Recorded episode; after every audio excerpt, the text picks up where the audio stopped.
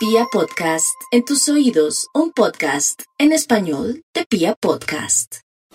Aunque los escorpiones quieren vivir metidos allá debajo de la piedra e incrustados allá en su propio laberinto, por ahora la vida les abre las puertas para moverse hacia otras localidades, para desplazarse, para contemplar otras ideas, para hacer énfasis en procesos formativos y de capacitación y en donde deben eh, propiciar el diálogo y la comunicación. Yo sé que quieren muchas veces eh, mantenerse al margen de cosas por su naturaleza huraña y ermitaña, pero por lo pronto todo se da perfectamente para abrirse camino ante terceros.